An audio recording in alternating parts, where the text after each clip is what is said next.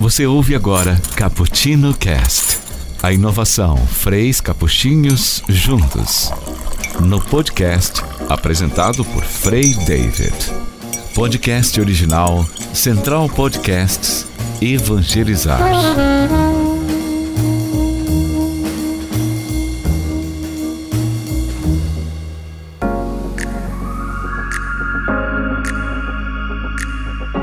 Com muita alegria, hoje nós estamos aqui iniciando o nosso Cappuccino Cast, o podcast com eu, Frei David Nami Fioravante, apresentando, mas sempre com algum convidado. E hoje, com muita satisfação, quero receber aqui no nosso Cappuccino Cast o Frei Pedro Cesário Palma. Frei Pedro, paz e bem! Paz e bem, Frei David, paz e bem, caros ouvintes. É com satisfação muito grande que estamos aqui para esta conversa. Muito bem, Frei Pedro. Então, para início, se apresente para o pessoal, diga um pouquinho o que o Frei Pedro faz, quem é o Frei Pedro e por que o nome Frei? O senhor pertence a alguma ordem? Como é que funciona, Frei? Sim, eu sou Frei Pedro Cesário Palma, capuchinho, já trabalhei em diversas realidades da nossa província, do Paraná e Santa Catarina. E agora estou como ministro provincial há cinco anos. E, então a nossa província compreende os estados do Paraná, Santa Catarina. Temos uma missão também no Paraguai.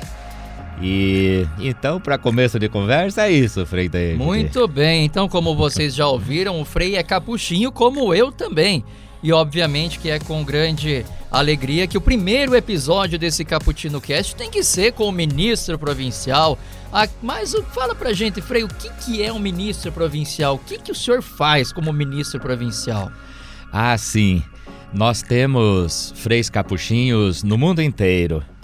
E aqui no Brasil temos mais de mil freis capuchinhos. Mil freis? É, em todos os estados.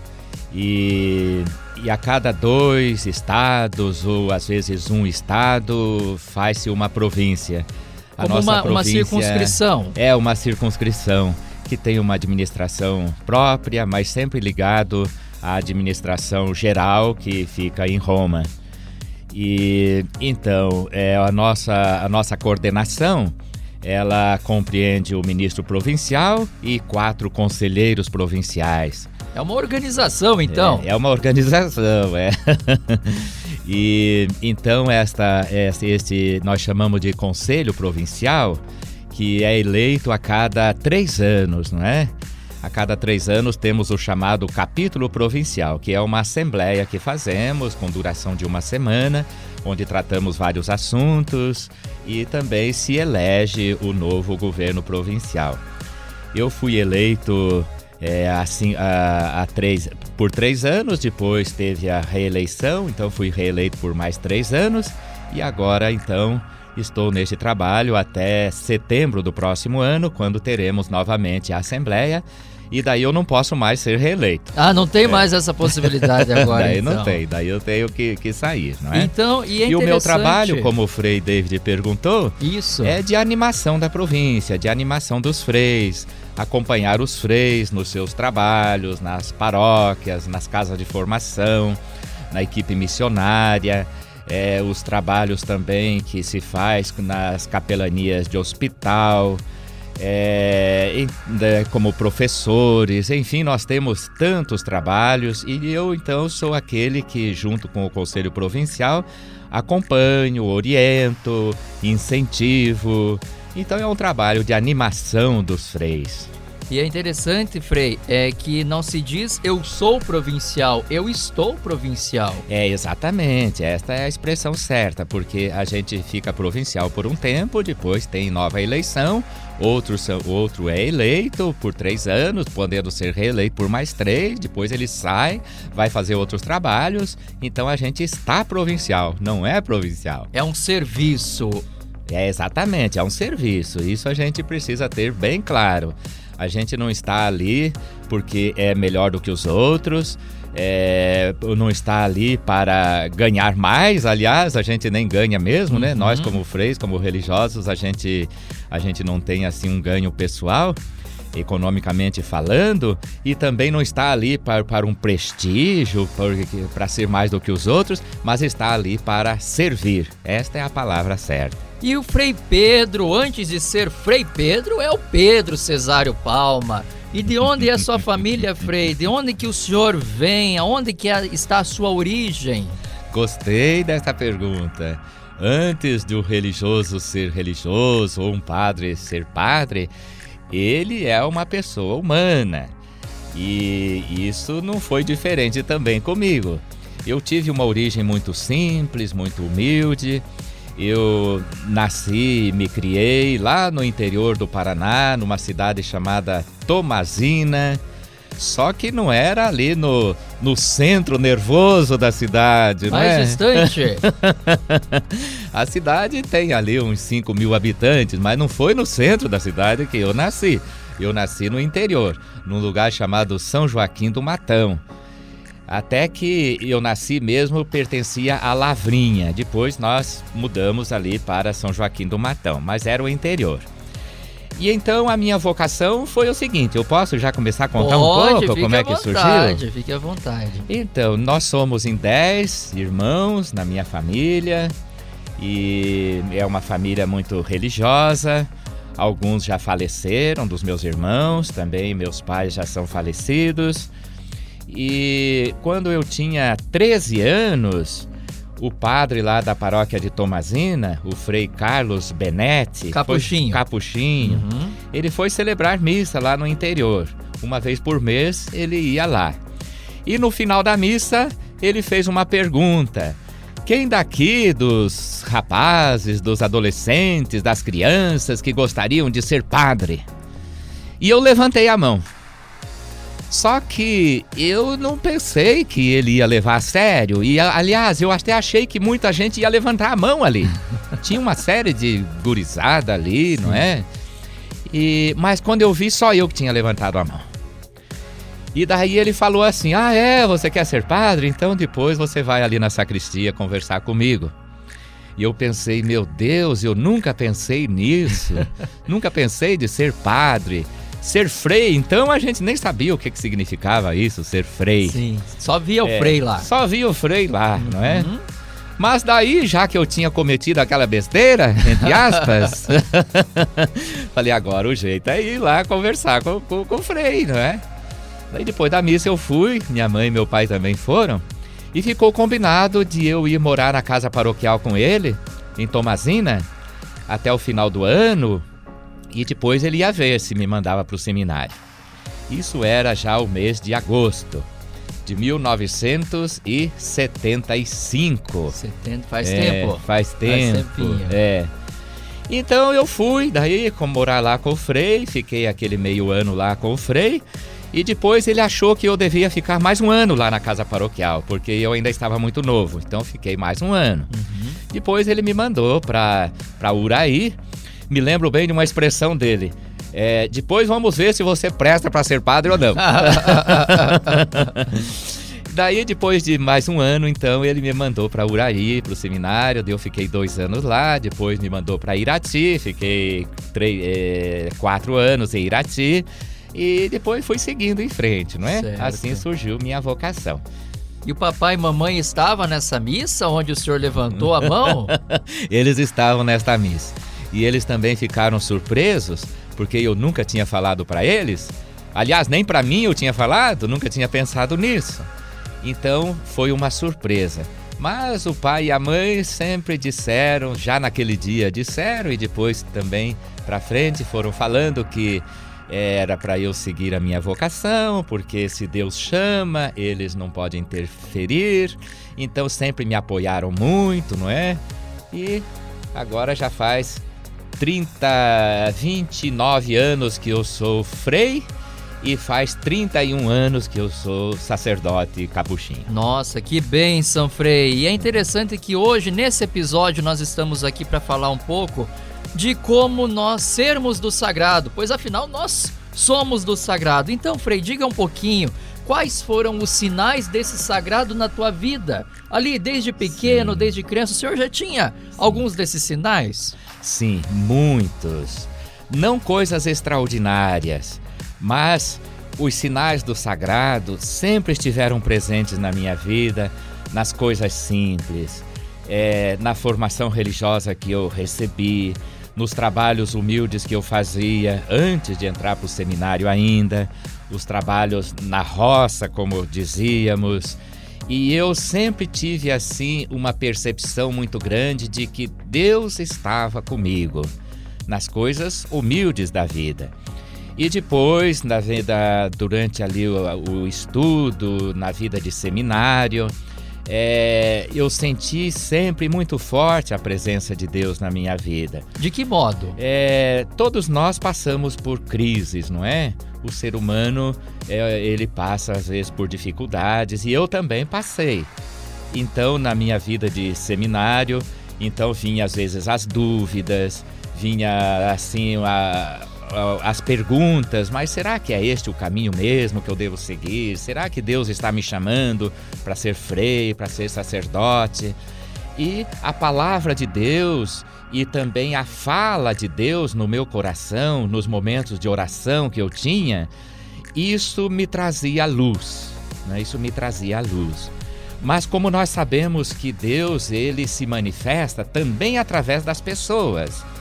Então, durante a minha caminhada formativa e também depois de, de, de frei, de padre, muitas pessoas me ajudaram, que foram sinais de Deus para mim. Pessoas, pessoas são os, sinais de Deus. São sinais de Deus para gente, não é? Freis que foram meus formadores e também pessoas outras das comunidades que sempre diziam para gente, olha, vai em frente, é, nós precisamos de você como frei, como padre, é, a igreja precisa de você, vai em frente, conte conosco, conte com a nossa ajuda. Então, as pessoas foram sinais de Deus para mim. Os formadores também, como eu já disse. Mas também Deus nos fala com a gente através dos fatos da vida, dos acontecimentos, sejam eles alegres, sejam eles tristes, positivos ou negativos. É sempre Deus falando com a gente, é sinal do sagrado na nossa vida. Então eu me lembro assim que é, nestes momentos, por exemplo, da doença da minha mãe, que depois ela faleceu, da doença do meu pai, que depois ele faleceu. Então vinha assim muito muito forte para mim, Deus dizendo, olha, através disso eu estou mostrando para você de que o mundo precisa de você para ser força para as pessoas, né, nos momentos de dificuldades da vida. E vendo também dificuldade de tantas pessoas que nas comunidades é, passam por esses problemas, eu sentia a voz do sagrado dizendo para mim: olha, nós, Deus, precisamos de você, não é? Então, nessa... os sinais dos sagrados foram sempre muito fortes na minha vida. E com essa questão da sua família, quando o senhor estava por entrar no seminário, estava tudo bem com o papai, a mamãe? Sim, estavam, estava tudo bem. Inclusive, os meus irmãos e irmãs estavam todos vivos, porque agora nós somos em cinco vivos, né? Uhum. Já cinco faleceram. E também a saúde do pai, da mãe, estava tudo bem. Só que assim foi uma surpresa para todo mundo e para mim também, não é? Sim, para mim sim, também. Sim. Porque eu tinha 13 anos de idade e nunca tinha saído de casa. Então, para mim, era uma coisa totalmente nova, diferente, a gente deixar a família, embora fosse perto ali, 30 quilômetros do interior onde nós morávamos até a cidade de Tomazina, mas para mim era o máximo, não é? Porque a gente nunca tinha saído de casa. Mas o senhor ali com os seus 13 anos, né, teve um pouco de dificuldade para deixar a família, mas acredito também que já tinham alguns sonhos na, na cabeça do Pedro. Ah, sem dúvida. Eu tinha os sonhos que todos os, todas as crianças, adolescentes, jovens dali da comunidade, da região tinham, que era de terminar os estudos primários, é, trabalhar na roça, uhum. depois namorar, casar é, não tinha assim sonho de fazer outros estudos, porque ninguém dali fazia. Então, os sonhos da gente eram estes, não é? De permanecer ali, com a família, é, ajudando. É, exatamente, de permanecer com a família. E eu gostava muito de trabalhar com, com os animais, não é? Com, é, de andar a cavalo, de, de sair com meu pai de carroça, de charrete, de ajudar um pouco meus irmãos na roça. Então, os sonhos que a gente tinha era de quando ficasse grande, com mais idade, continuar aquela vida. Mas depois que o Pedro levantou a mãozinha, as coisas mudaram. Deus foi lhe proporcionando outros tipos de sonhos. Exatamente, é. Então, outras possibilidades foram aparecendo, outros sonhos a gente foi cultivando. É, no primeiro ano que eu estava lá morando com o Frei, lá na casa paroquial de Tomazina, eu sempre pensava: será que eu sigo em frente? Será que eu volto para casa? Depois fui afirmando, Deus foi também me, me fortalecendo. E, e daí outros tipos de sonho foram aparecendo. Os sonhos de seguir em frente, de realizar os estudos, de depois poder ser um bom frei, um frei assim que pudesse estar a serviço das comunidades, é, um frei que pudesse levar a sério os estudos para poder servir melhor. É, não pensava de estudar fora do Brasil, mas tive também esta oportunidade. Fiquei três anos fazendo um estudo na Europa. E então as outras coisas foram aparecendo, não é?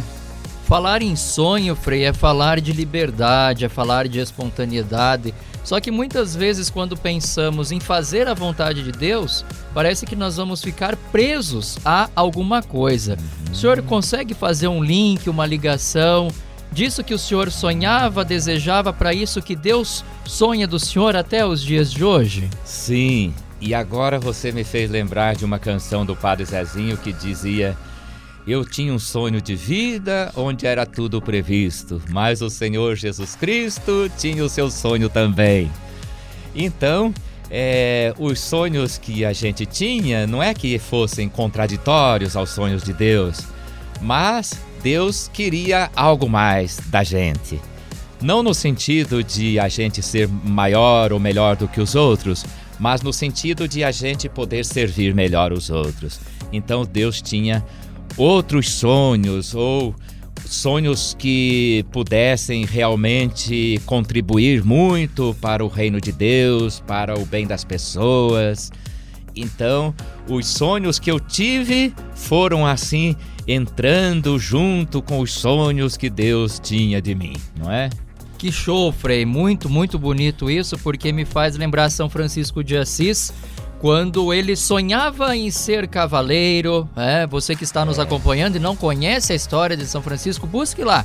São Francisco sonhava em ser cavaleiro, mas mesmo depois de Frei, ele continuou desejando ser cavaleiro. Sim. Porém, agora cavaleiro da dama pobreza Exatamente. e não mais da riqueza. É. Então parece que conforme Deus vai nos trazendo, algo daquele sonho primeiro permanece mas muito mais vai sendo aperfeiçoado. É. O senhor percebe isso também na sua história? Sim, percebo. E você lembrou muito bem São Francisco, que conseguiu coadunar o, o sonho que ele tinha com aquilo que Deus queria dele, não é?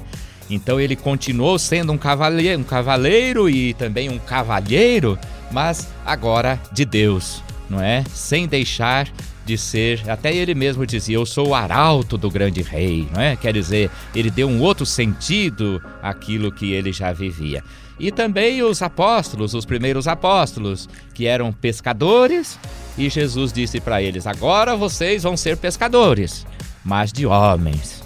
Não é? Então Deus dá uma outra direção para a gente. Tem algo daquele primeiro encanto, mas Deus vai nos aperfeiçoando principalmente quando nós vamos voltando à nossa essência de sermos dele. porque o pecado nos afasta da presença desse Deus que nos cria, que nos dá esse amor, mas parece que quando verdadeiramente nós somos do sagrado, nós sonhamos mais longe, nós temos mais força. É isso mesmo, Frei? Mas é exatamente isso.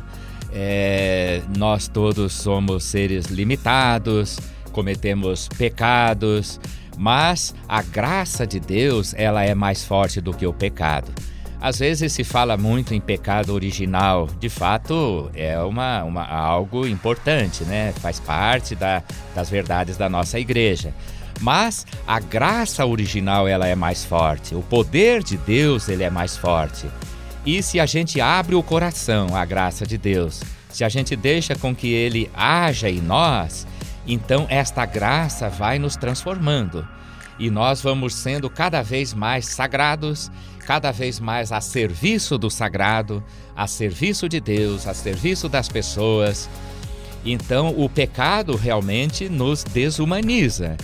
Às vezes se usa uma expressão que, no meu modo de ver, não é correta, que é, pecar é humano. Não, o pecado não é humano, o pecado ele é desumano, ele desumaniza a pessoa. A graça de Deus é que humaniza. Então, quanto mais a gente vai crescendo na graça, a gente vai se tornando mais humano e também mais sagrado. Frei, é legal o senhor dizer isso porque, como nós somos consagrados, muita gente pensa que ser do sagrado é somente viver uma vida religiosa, é você viver a vida do sacerdócio, é ter as irmãs, é ser missionário e tal. Mas o senhor diz então que o pecar não é humano, ele desumaniza. E até porque Jesus mesmo é a perfeição de toda a humanidade, de toda a graça, então nos mostra que ser humano é ser sagrado. Então é. não precisamos assim é, somente nos consagrarmos com votos tal. Somente por sermos humanos nós somos do sagrado. Isso mesmo, somente por sermos humanos já somos sagrados porque como diz a palavra de Deus, a Bíblia Sagrada, lá no comecinho, no livro dos Gênesis, diz que quando Deus criou o ser humano, ele soprou as suas narinas para que eles adquirissem a vida. Este sopro de Deus é o sopro divino, é o sopro do sagrado no ser humano. E todos os seres humanos recebem este sopro divino. Então, é, não que vai deixar de ser humano. Quanto mais humano for, quanto mais praticar as virtudes humanas, não é? A virtude de se aproximar das pessoas, de praticar o bem, a caridade, de ser afetuoso com as pessoas, de dar atenção, de ser misericordioso como Jesus foi, de acolher a todos. Essas coisas assim que são humanas, elas nos divinizam, digamos assim, elas no, nos colocam num patamar do sagrado. Foi assim que aconteceu com Jesus. Agora nós estamos no tempo comum e estamos lendo o Evangelho de Marcos. E o Evangelho de Marcos ressalta muito a humanidade de Jesus.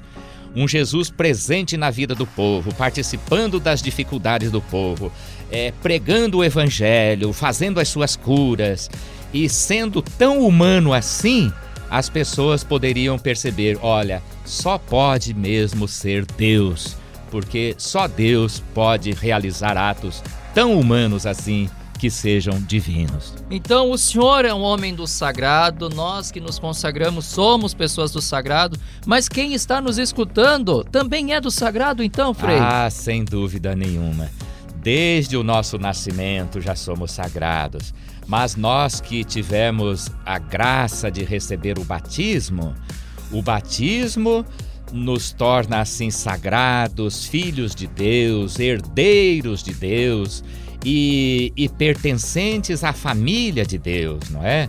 Então todos nós somos sagrados e tudo aquilo que a gente realiza, sejam os trabalhos mais humildes, os trabalhos mais sofisticados, seja o nosso relacionamento com as pessoas, ou nos momentos em que estamos é, que estamos em descanso, nosso momento assim de, de, de também de distração de, e tudo mais, tudo isso é sagrado, né? E precisa ser. Só desta forma é que a gente consegue ser verdadeiramente humano, feliz, filho de Deus.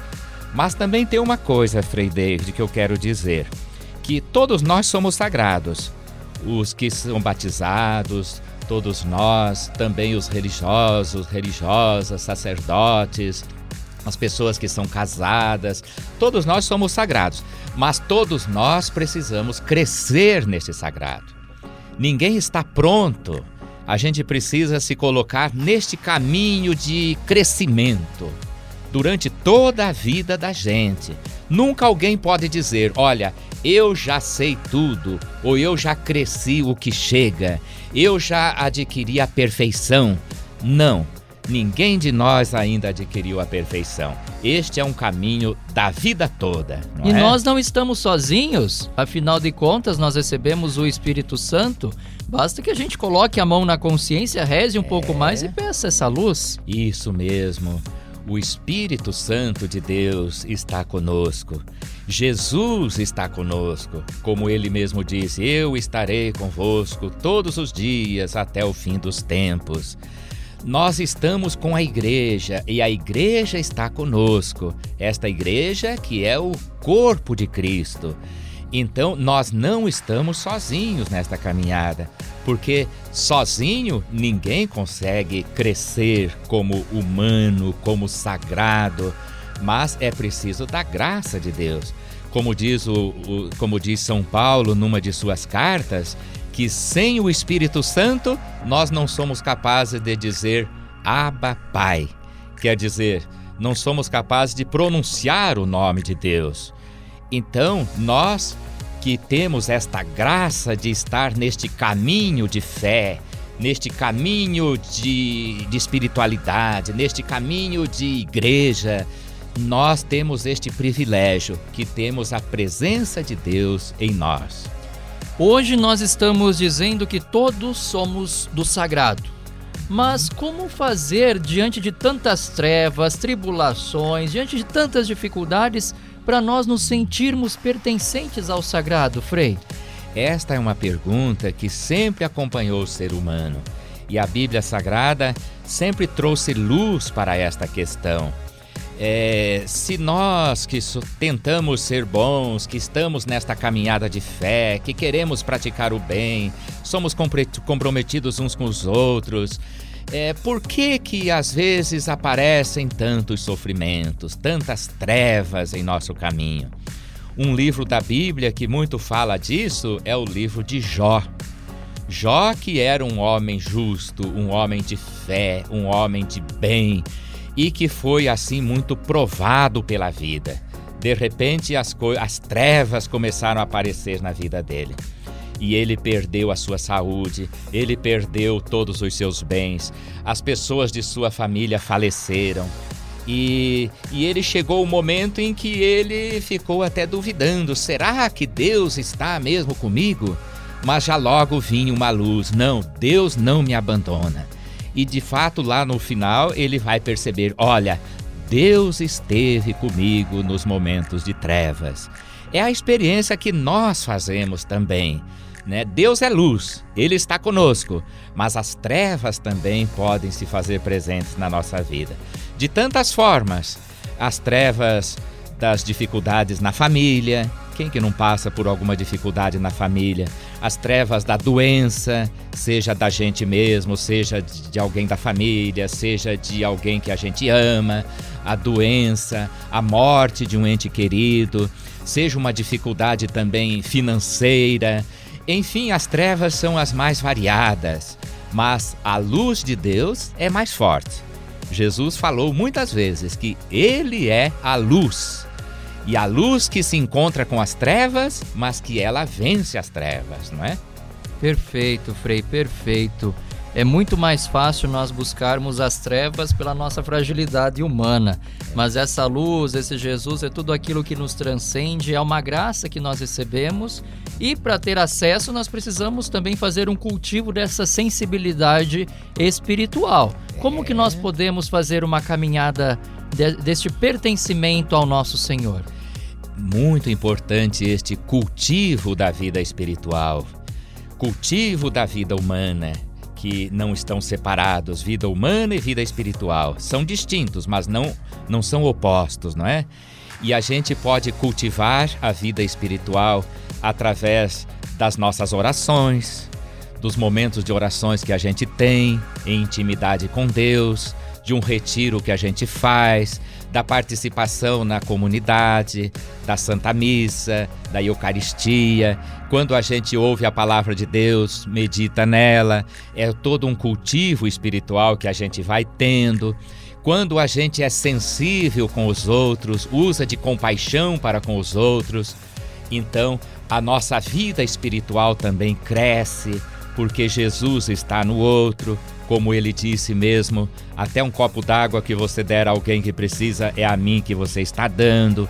Quando nós praticamos atos de caridade, nós estamos cultivando a vida espiritual em nós, estamos cultivando a vida humana também em nós. E este cultivo acontece é, quando é, nós nos dispomos a um tempo para estar com Deus, na nossa oração pessoal, mas também em tudo o que nós fazemos. Se nós damos um sentido espiritual ao nosso trabalho, ao nosso relacionamento, ao nosso estudo, se nós damos um sentido espiritual às situações difíceis que vivemos, então, tudo isso nos leva a um crescimento. Quem não cultiva a sua vida espiritual acaba se definhando como uma planta que, se falta água, se falta luz, se falta carinho para com ela, ela vai murchando e pode morrer. Assim também é a nossa vida, não é? A nossa vida humana e a nossa vida espiritual precisa desse cultivo. Meus queridos, que direção espiritual nós tivemos, que aula que incrível! Somente agradecer ao Frei Pedro, agradecer pela sua vida, pela sua doação, pelo seu ministério e lembrar que tudo aquilo que nós falamos, nós transbordamos, é do que está dentro de nós. É. Então, isso mostra também o seu cultivo, Frei, com a sua vida, com a sua vocação. Frei, qual mensagem o senhor quer deixar a todos aqueles que estão nos ouvindo neste momento? Olha, a partir do tema que nós estamos tratando, que é o que é a vida sagrada nossa, né? A vida que todos nós temos de sagrado em nós. Então eu quero deixar esta mensagem, que possamos tomar muita consciência, cada vez mais, de que somos filhos e filhas de Deus, de que não estamos sozinhos neste mundo, de que as dificuldades podem aparecer na vida, porque aparecem na vida de todos, aparecem na vida dos que são bons, dos que são maus.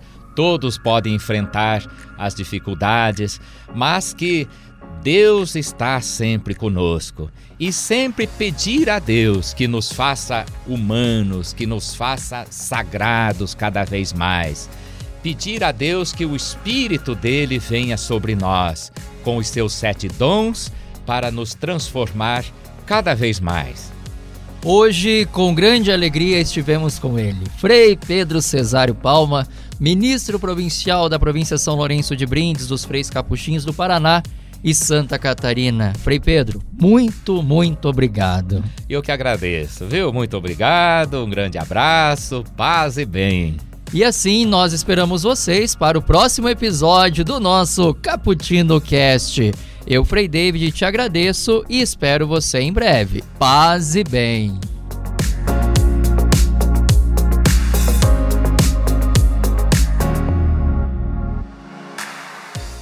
Você acabou de ouvir mais um programa da Capcast, central de podcasts dos capuchinhos do Brasil. Paz e bem.